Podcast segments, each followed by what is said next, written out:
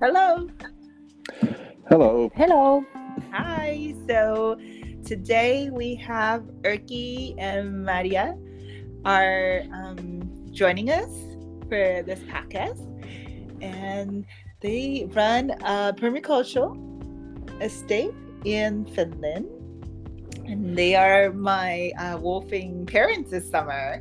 They have an absolutely beautiful place, uh, the land with a lot of wildflowers. So um, I'm very excited to be able to interview you guys today. Mm, thanks. So, and um, tell us a little bit about you guys. Introduce yourself. Hmm. Okay, so we are a couple uh, with six kids who are all adults now, and we wanted to start something new uh, when we have more time after the kids. So we found a place called Iso-orvokkiniitty nowadays, and we started the permaculture like a demonstration site here. This is like experimental place where we want to find new ways to be more sustainable in our lives. Yeah. Yeah, and um, so both of us have a background in uh, organic food and farming, so so we have been in that sector sector for a long time, and and to us, permaculture is a more holistic way forward from uh, what organic represents. Um, so yeah, to us, organic wasn't enough, so we wanted to go further, further in the in our path to a more sustainable lifestyle. Mm, and we have been all the time kind of uh, change makers in our life. We started uh, uh, organic, uh, doing organic uh, already in 90s when it was really small, and now when it's mainstream, 80s. 80s maybe. Yeah, we started already in 80s, so uh, it was really small, and now it has grown very big. And we thought that yeah, we need something uh, like a bigger change here. Yeah. That's what Oh. Mhm. What really um, kind of excited me about your description was the word experimental because I do like enjoy and appreciate that attitude of oh we're trying something and we might not know all the answers and it's okay to explore. I feel like maybe a lot of um sometimes it's it's a good I like that um word and I like that attitude and and it's I definitely you guys have a very long history of having this lifestyle. So I'm very very excited to to hear more. So um tell tell for the audience who have never heard of permaculture before, Hmm. going to a little bit, how is it specifically different than, and you kind of mentioned like it's, you know, organic's not quite enough. How how is that? And then I know some I've seen some label and this is some farms that they're quote unquote biodynamic and how maybe is that similar or different? Yeah, well, um, permaculture is is maybe you could say it's it's uh, on a meta level compared to organic or biodynamic, which are which are basically farming farming methods, while permaculture has a very practical side to it, but also uh, let's say more philosophical side, uh, where where the what we call the permaculture ethical principles are are very important. So so those are um, earth care, people care, fair share. So those ethical principles are directing us in basically anything we're doing or designing, and and and, and the word design brings us to the other aspect that that permaculture is really a design method, not a set of rules. uh, like well of course organic wasn't a set of rules originally either but it has become a set of rules so so um, permaculture is in a way more um, flexible in that we we are designing uh, sustainable systems for different purposes uh, um, with the aim to, to create sustainable systems and to, to also provide some yield uh, for, for whoever is doing that. So it's not necessarily a farming system. It could be um, it could be gardening, or it could be a fishery, or it just could be your balcony where you're trying to produce a few tomatoes and cucumbers. Um, so, so it's um, yeah, not directly comparable. Um, when it comes to biodynamic, so that's you know normally one would think it's a it's a one direction within the organic movement. Uh, it is actually the oldest one probably, uh, and it's linked to to uh, anthroposophy. So uh, um, more or less. Um, esoteric philosophy so so there are aspects there that are not necessarily um, um, recognized by the mainstream scientific community. But but uh, what I personally like in, in biodynamics is is that it is a more holistic uh, way of thinking of farming than than uh, organic.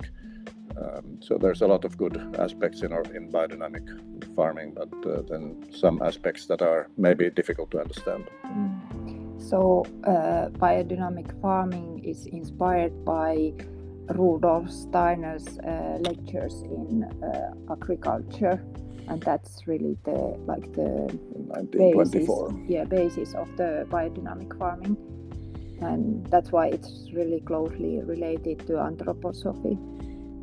And uh, if you look at the so-called Holmgren's flower, which is Holmgren is one of the founders of permaculture. So uh, you can find also if you Google Holmgren's flower uh, that uh, permaculture covers almost all aspects of life. So you can design, uh, of course, your land, your uh, garden, your balcony, but you can design, uh, for example, uh, how to take care of your health or your community's health and uh, education and uh, uh, you can change the ideas uh, how the land is uh, uh, owned or administered and you can find new ways to use more sustainable technology or whatever you ever find in your life what you need. So it's not only about agriculture or uh, gardening or farming. Mm-hmm. So the earth care, people care, and fair share is the main mm. principle for the philosophy in, in permaculture and could go into designing in different aspect of your relationship and different areas of life. And I can't remember I can't believe that I forgot to mention that your house has um, solar powered and uh, you have wood burning stoves to also help heat the house and as energy source and you have a wind um, turbine so that's also very cool i forgot to mention so yeah. Yeah so tell us a little bit how when did you discover this concept of earth care people care and fair share? And um, you know i know you guys have been in this realm for for a long time for decades but kind of mm, only 10 years i think yeah. yeah well actually i did i mean i did bump into permaculture when i was studying agri- agronomy in the 80s but somehow it didn't uh, ring any bells yeah ring that many bells at that time it did somehow it didn't seem topical then, but but then, as Marja said, we we found it, or maybe I should say that Marja found it ten years ago, and I, I followed followed her in that uh, quite quite quickly. But but yeah, I, I think those um, I mean, what, what was important in finding permaculture was realizing this holistic approach uh, uh, and, uh, and and and the aspect that that it's not only one narrow uh, perspective like how do we how do we farm or how do we produce food? Well that is very important but but i mean life is life is much more um, than that. So so these ethical principles really come into direct whatever uh, we are doing and then there's a lot of design tools available how to how to design your site or your life or whatever. Um, uh, and to me these ethical principles kind of in a way um, try to solve the the kind of ethical dilemma we have that uh, I mean ethics is not simple if you go deep into it. And um, but in a way when we say earth care we are saying that nature has uh, intrinsic value uh, not depending on on us humans. And when we say people care we say that okay but we still need a yield. We need to eat and we need other we have other needs that have to be covered. Uh, and and putting those and, and then we have fair share which could be also interpreted as not only fair share between us people who are living on the earth at the same time but also future generations and also other species. So so then we kind of the permaculture ethical principles kind of include the wisdom aspect of, uh, uh or you could say the fact that we cannot have targets in our life which are not sustainable. Like now, the whole Western or industrial world has the target to continue economical growth and our mat- material well being while we know it's not possible. So, how can we have such a target which is not? Not possible. I mean, we're going to destroy the world if we are all trying to do that. Uh, so that's the wisdom aspect that, that we just have to scale down our targets uh, to a level where we are within the limits, within the borders, um, uh, within the planetary borders, let's say. So, so, um, so I think that's that's where we where it comes from, and um, and uh, and um, yeah, it's not an easy task to design your life according to those principles, but at least we can all try.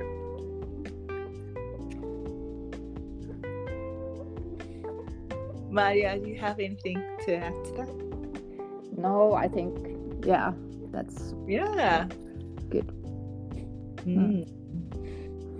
So thank you, Erkki, for going further into what the earth care and people care and fair share means and what it encompasses.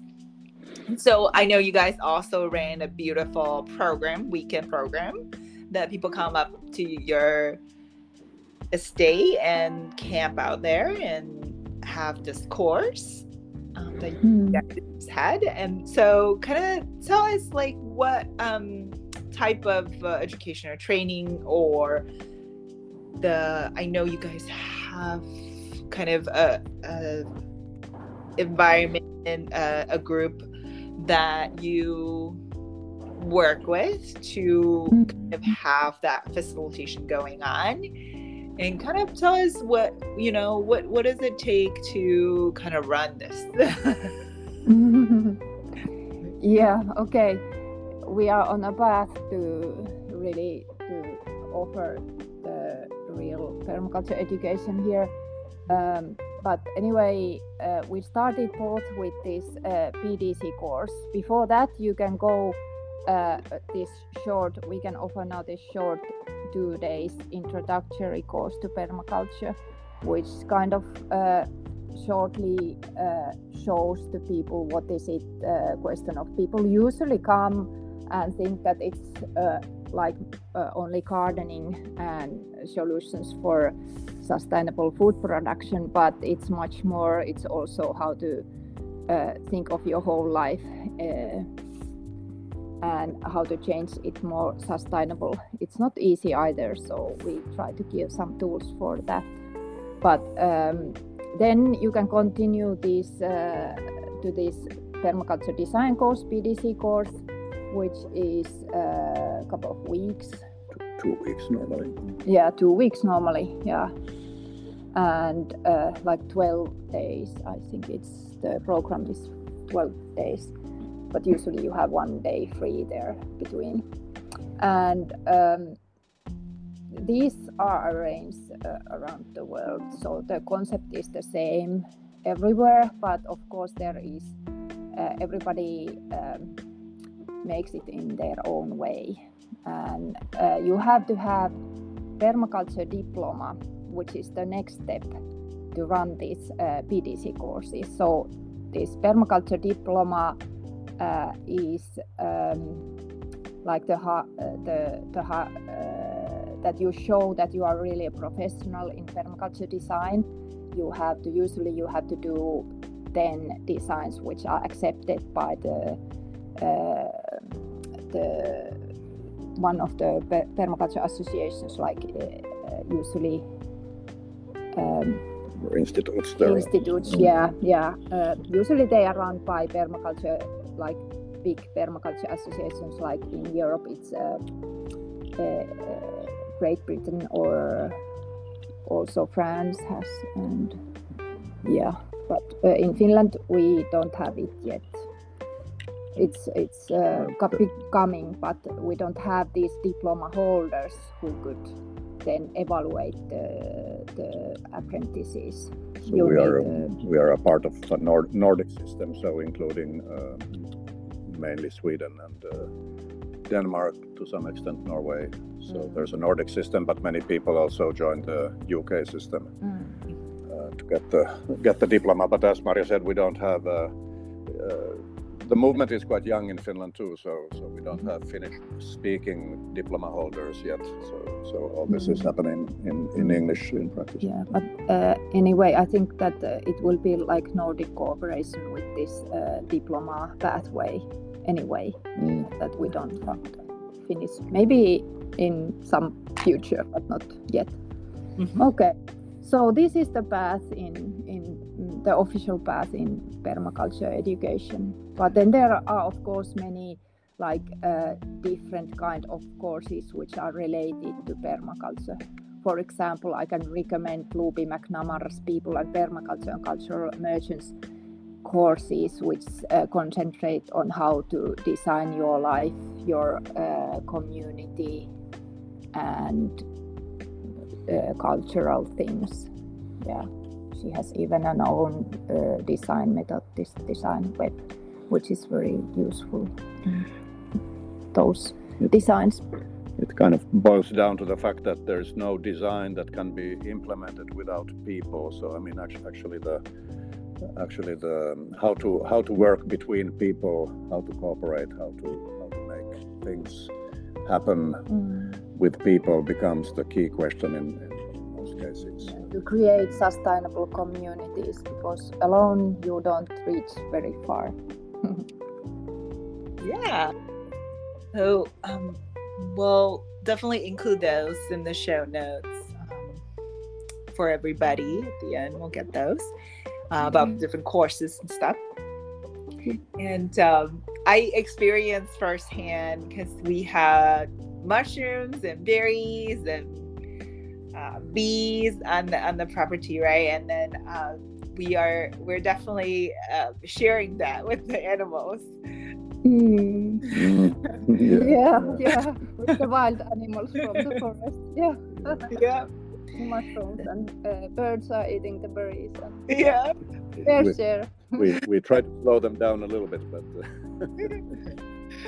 so, next, I want to kind of go into because my background has a lot of focus on on health and I want to hear from you guys with kind of what is health? What would a, a design, permacultural design health defining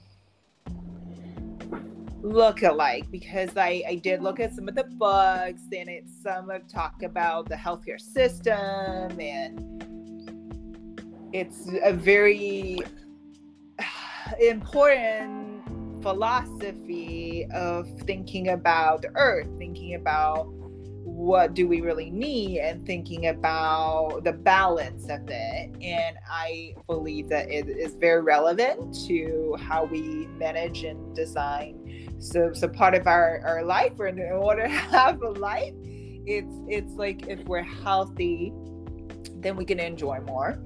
And so what what is what is that in your perspective like, yeah that's a that's a challenging question um, mm-hmm. i would say that permaculture as such uh, well i mean maybe permaculture does have an answer but but if you if, if you think of people in the permaculture movement there is certainly no clear agreement about that in, in the sense i mean health is one one question of course if you think it think of it just from a nutritional point of view but but i mean we in permaculture we would naturally link it to to the ethical side of um, i mean animal welfare questions and so forth. But but what you see in the permaculture movement is is people who might be vegan but other people might be might be hunting. A lot of people would have for example chicken or sheep on their farm because it that's it's, it's a part of the system i mean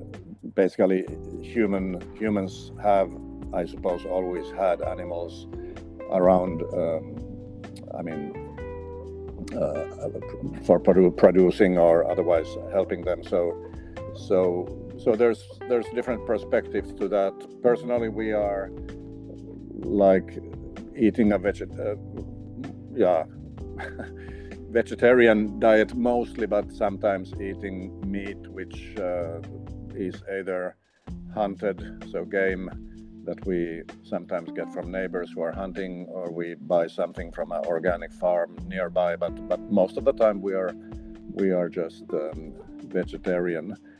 Um,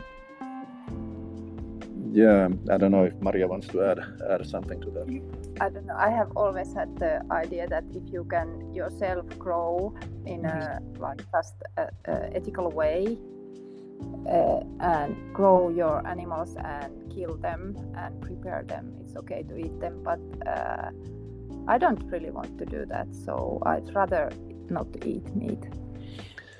Yeah, yeah. I mean that's a really good point. That animals, it, it's a it's a holistic question again. I mean, if you take chicken, it's not only about you know the fact that chicken lay eggs. It's not the only aspect of having chicken. Um, in the end of the day, the chicken will die or you will slaughter it, uh, you should use it uh, uh, in that case. So so and and you should be able to slaughter it yourself. Uh, so so in a way you can it's it's not only ethical questions.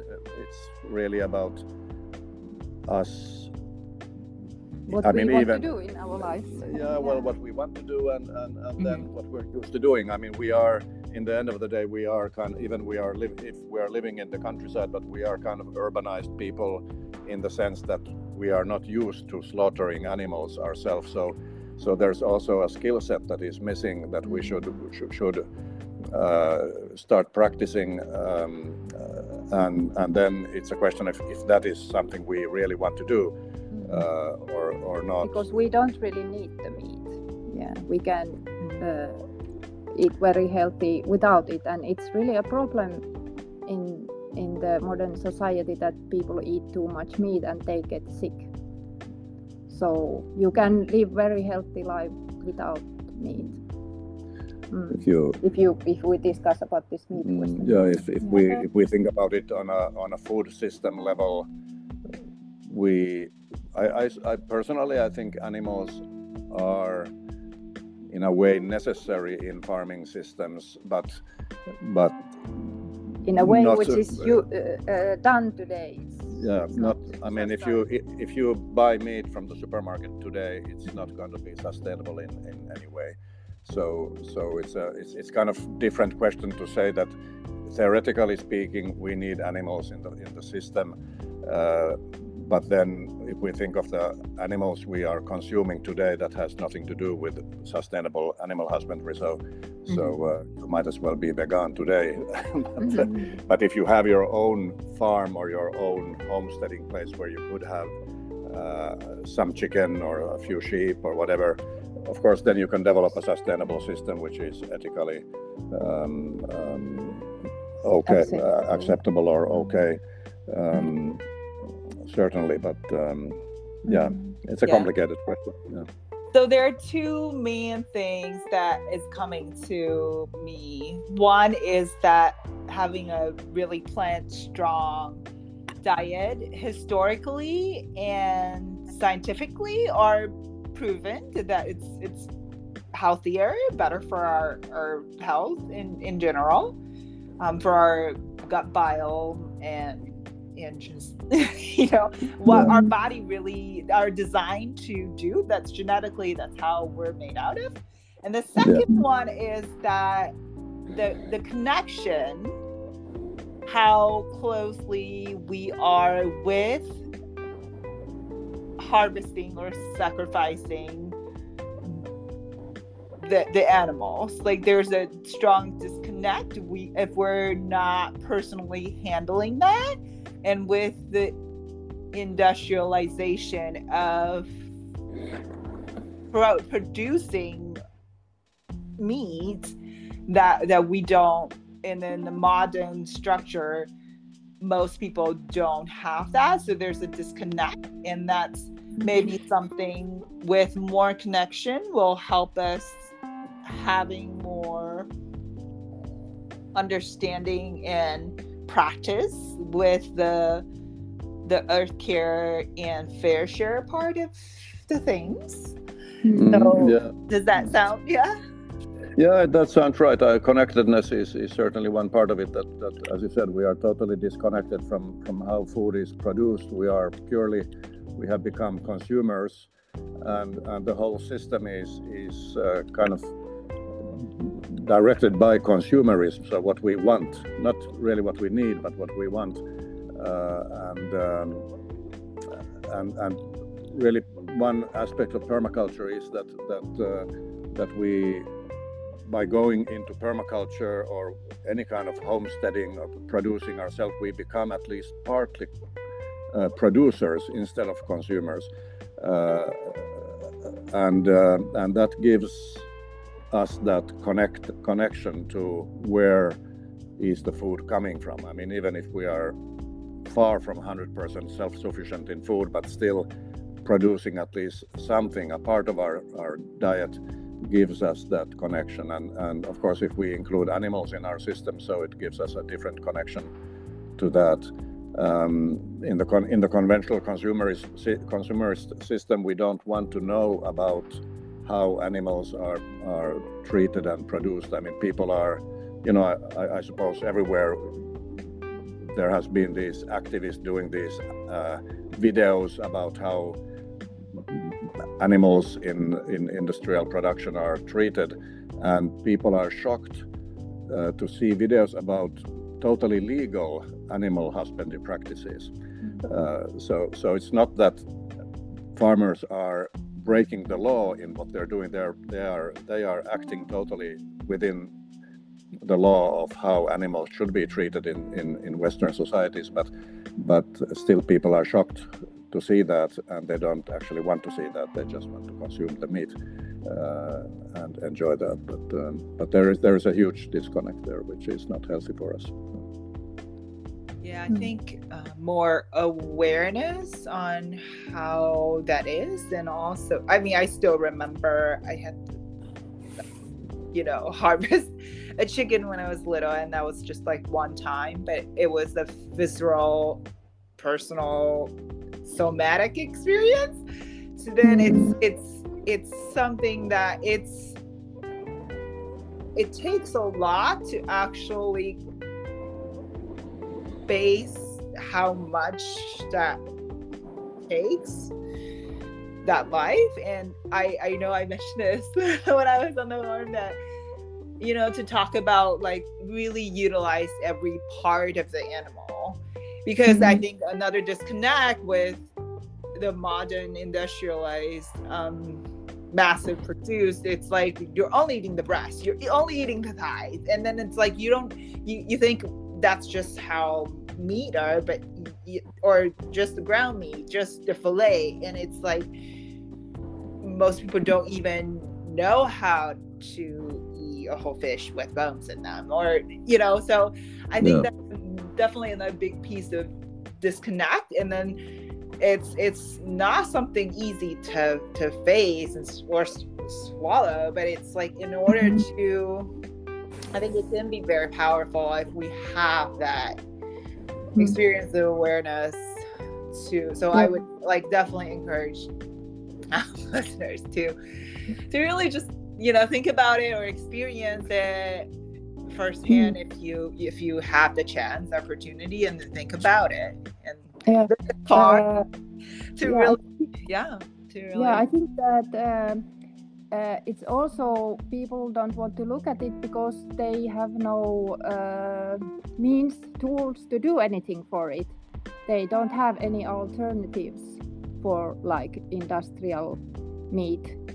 And uh, i think that permaculture gives those tools it gives tools to look at your like consumption uh, habits that where does your food come from how it is produced and also gives tools to change this to more sustainable that uh, it gives opportunities for you to to change this system and that that's why it's really like um, important for me that i don't just have to i have been very conscious from like from childhood about these things but i haven't had the tools to change the system now i feel that i can do something and that's uh, that was like one of the main reasons to to come here and try to do things differently Thank you, Marja.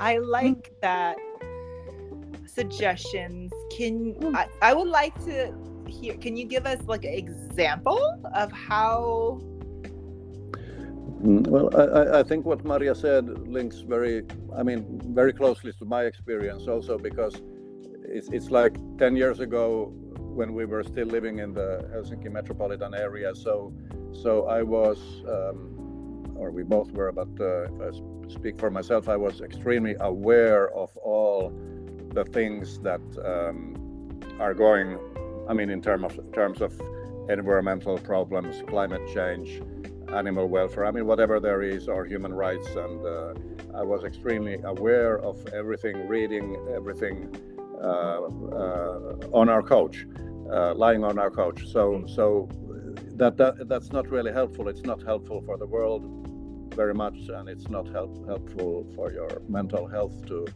to do that. So you have to get out of the coach and, and actually do something yourself. And then, of course, there's different alternatives for that. You could go on the street um, uh, demonstrating like uh, extinction, extinction rebellion or, or um, um, all these movements uh, which are black React- lives matter. yeah, Black Lives Matter and uh, yeah, I mean reacting to the things that are wrong in the world. And that's also important but i think as an individual there's a limit for how long can you do that? I mean at some point you you start to think that i need to do something in my own life. Uh, and that's where permaculture comes in as one possibility to start fixing your own life. It doesn't mean that it's not still valuable to go and demonstrate sometime but uh, but uh, but i mean i think it's much more healthy for you to start Creating fi- a new a, a new path for yourself a new, New sustainable lifestyle a new culture produce some of your food or or like in our case uh, your the energy you're using uh, get you know off grid get off grid yeah get off the grid and um, and, and and so forth. So that's empowering yourself, and and, and I think that's mentally healthy. Um, so so yeah, really really important aspect I think for for anybody who is feeling frustrated about everything that's going on in the world that that you can do on an individual level I mean, you can also uh, question that. Well, what does it matter what I do? I mean, in the whole picture, but I think it does matter what all of us do because from those small um, streams uh, comes a river, and uh, and uh, and the world will start to change. to change Yeah. So I know we discussed about the potential difficulty with the system itself and the logistics. Some of the logistic is not quite there in terms of like for example the the plastic waste like you know mm. things are coming in packages and that it's it's there's really no alternative that was available so i agree to what you're saying like there are things that you know you're sitting on the couch and you read about things and you're aware of things but then you know if you stay within that system then there's the, what are the available alternatives and so mm-hmm. not only we think of it as a philosophy but it's also activism that we are gonna act on it in order to you know so there's there's we talk about different food choices and and how to really be strong and have a conscious awareness of the animal welfare and that um, be more connected with how much it takes to sacrifice an animal mm. um, and and to the mental health aspect because if we are doing something then and be the change we want to see in the world and no matter how small the act it could it could add add up if everybody you know does it. So we talk a little bit more about health in terms of food and in terms of kind of the empowerment side of um, mental health what other daily practice would you recommend that uh, mm. maybe physical um, yeah or yeah yeah mm. that, that's permaculture as, as we discussed the connection is very important and mm. to create some connection uh, for example jon young's uh, this uh, uh, method to have a sitting spot, sit spot, which means that you have a place nearby where you live or work, where you day uh, you your usually are, just close to that place. You have a, uh, a place where you can go outside in the nature. It can be really small spot, like only one tree. Just find anywhere the place where you can see the nature and observe it. Just sit there when you have a coffee break. First thing in the morning, go there and and and uh, have a moment with nature, and just uh, observe and live it, and make the connection with the nature around you. That's really important. And one other habit which we have when we have workers here uh, in the morning, we have this uh, morning circle. We share how we are at that moment and that also makes some connection we notice other people and their like moods and and what's going on with them and they can share important things with us. Yeah, yeah, observation is really really important and it reminds me of uh, i was back in the early 80s um, when i was a young guy i was working in sweden on a, on a biodynamic farm. It was something like 100 hectares field, so from a Nordic perspective, perspective quite a big farm. Um, and uh, the farmer made a point of walking uh, through all the fields uh, every weekend, and he would ask us to. We were volunteering there, uh, us to um, uh, join him. So that's something that a normal farmer today doesn't do. I mean, he's just driving the tractor all over the place and he's not walking on his fields, observing how it feels and what's happening in the nature around and, uh, and, and, so forth. So I have kind of tried to um, take that habit to myself. So I walk walk around here on our small small um, estate, as you say, our, our, our property, which is which is just um, well 12 hectares, but six hectares that we are actively uh, developing ourselves. So so I just walk around it, just observing. Uh, observing the bees we have, observing other insects, the flowers, which flowers are blooming, which are not, and uh, and you know, there's when you do that regularly, I mean, hopefully you can do it every day. Uh, you start to see things that you wouldn't even be aware of otherwise.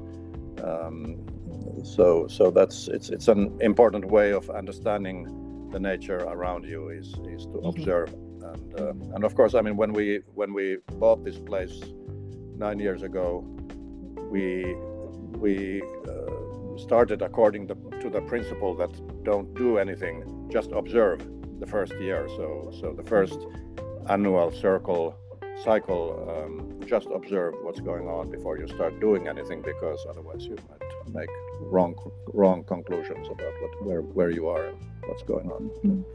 Yeah you get a much better idea about your place and uh, like how, what how to develop it in the future. But uh, there is also an uh, other habit from the deep nature connection jon young's deep nature connection which is uh, story of the day uh, which means that uh, also in the old times people used to gather like in the evening when uh, it becomes dark and everybody comes home they gather around the fire and tell about their day. What has what has they uh, what has happened in their in their daily routines and lives and and share things together so it's very important to share these uh, for example your observations about the place and nature and life there so that everybody knows what's going on and you get a more tight connection with each others and uh, how they are living in the place Yeah. And i have also also these uh, dogs i have two dogs which i go uh, take out every morning i go here around and do their observations and they do their own observations which is much more than i can do uh, so i also share the observations with my dogs and it's really useful sometimes they see things which i can't see Mhm. and uh, sniff Smell- with their very smell. good uh, nose nose Yeah. Mhm. Yeah, I personally experienced also the if you go to the same place and in a different time of the day on different days, you would see different activities that's going on. Mhm. yeah For example, the the mushrooms area in the afternoon there are Mhm. ants. Then in the morning Mm. that's Mm. going. So, and, and then when I was going to the programs in the Wilderness Awareness School, they talk a lot about the sitting spot and be mindful and connect with nature. So I love those. Yes. Mm. Mm. yeah Yeah.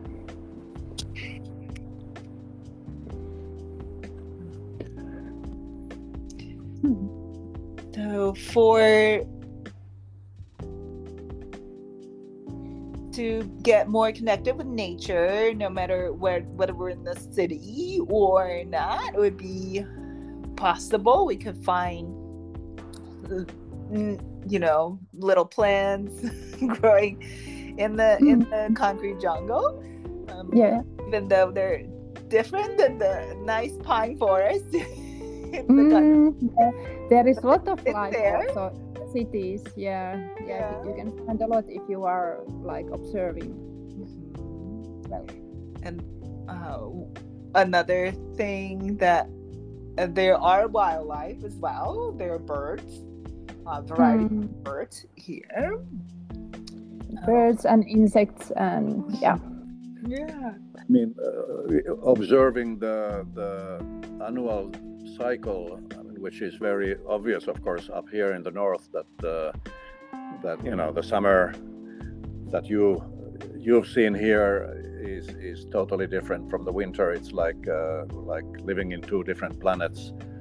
Um, the summer is is I mean for someone like you coming more from south looks more or less normal I suppose but uh, but in the winter it's uh, cold freezing freezing cold minus minus 10 minus 20 sometimes uh, half a meter of snow the uh, the, the lakes lakes are uh, frozen. We, you can walk, ski. You can even drive a car on the lake. I mean, that's even our, you know, our French volunteers are amazed. Uh, I mean, they're like asking every time, "Do you really mean that this will freeze?" it's like it's so amazing when you're looking at it in the summer to try to imagine what it looks like in the winter.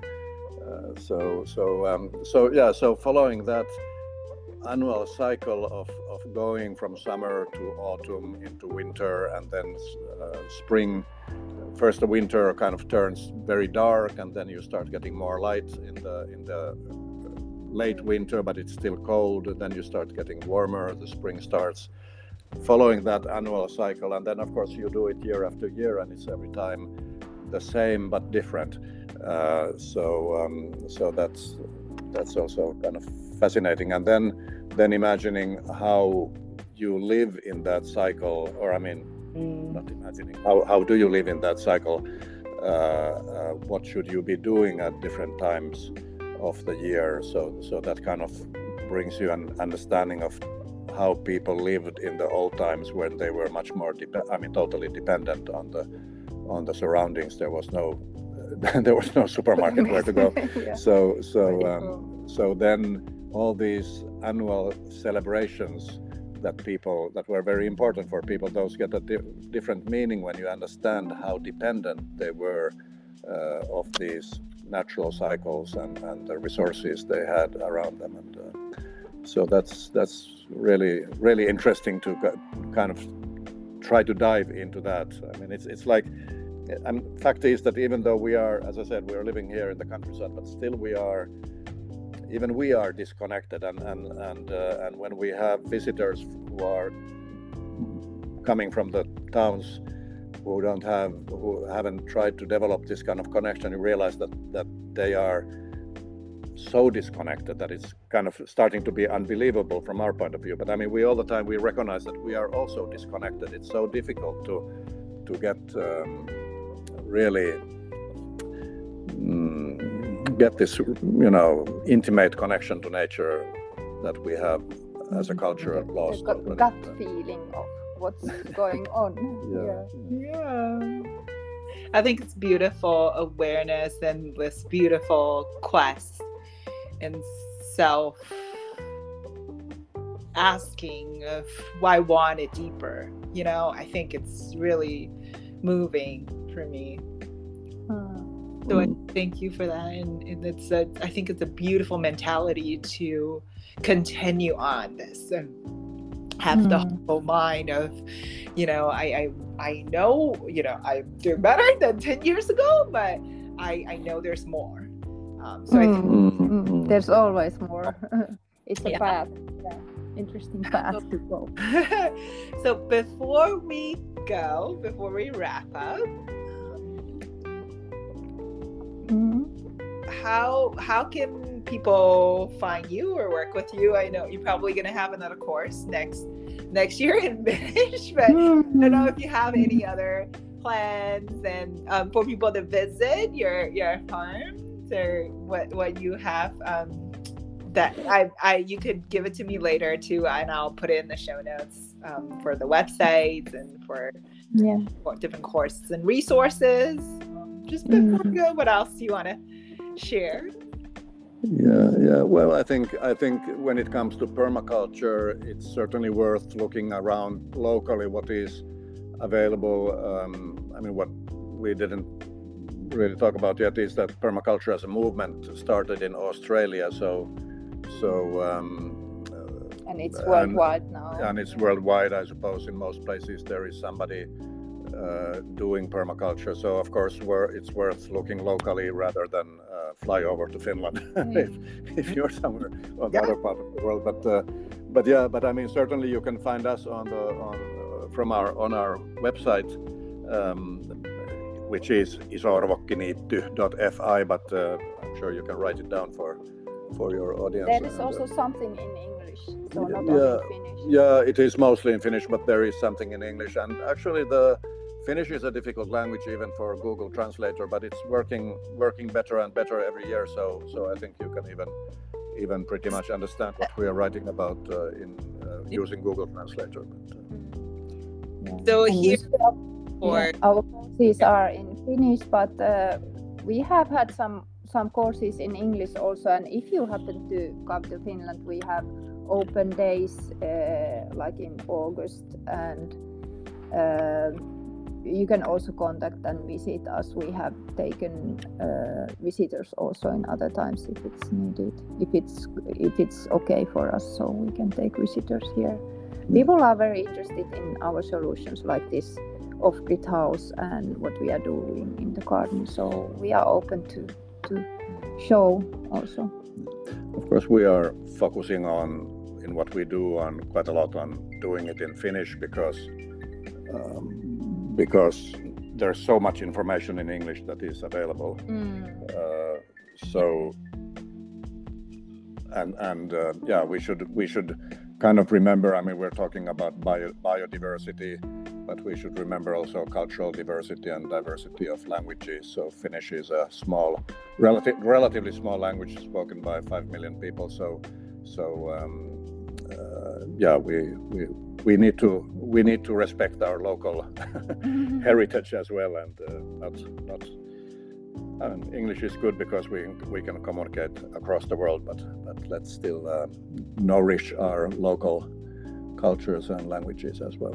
Mm. Yeah, so there are in Singapore there are community gardens that I'm gonna start doing. So, Wow. Mhm. yeah.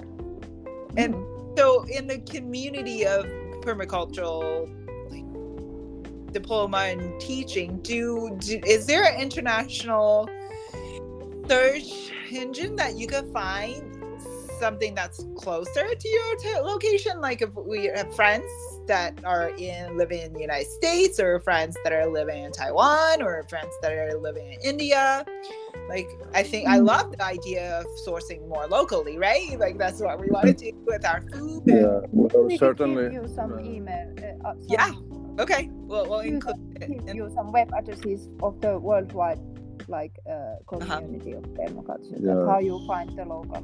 Mhm. Certainly, certainly, permaculture is very strong in, in the states. You wouldn't have a problem finding just googling. I mean, the, in a way, the problem with googling is that you end up with English uh, sites, uh, but in America, that's not a problem because you end up with American sites. So there's plenty of plenty going on there. Um, I'm not so well aware of Asia, but I'm, I know that there is permaculture projects uh, in Southeast Asia, in India, if you look at, I mean, one permaculture site in the States is Oregon University, where there is a, a permaculture program in the curriculum. And, and uh, I don't remember the name of the guy, but he's working in India uh, Mhm. quite a lot. So, so um, yeah, I'm, I'm sure there's a lot, lot And going on. Nepal is some places. Mm, yeah, there's some UK people working in Nepal. So, I mean, I think there's basically things going on all over the world. How dependent those projects are on European or American or Australian uh, uh, resources is probably varies. Uh, but um, uh, but anyway, something is going on, and, and then it would be, of course, important to to you know localize them. I mean, make those projects as as local and and uh, based on local resources and knowledge as, as possible. Mm. Thank you, Erkki. Thank you, Marja. For Thank you, Thank you. thank you, Gengi, for for this opportunity. Yeah. Yeah. Nice. All right, I'm gonna stop down the recording and, and um, we'll we'll we'll stay connected. yeah. Yeah. Thank All right. Thanks. Bye. Bye bye.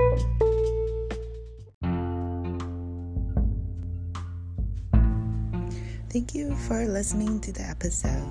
Please follow in Spotify to receive the newest automatic update for the episodes.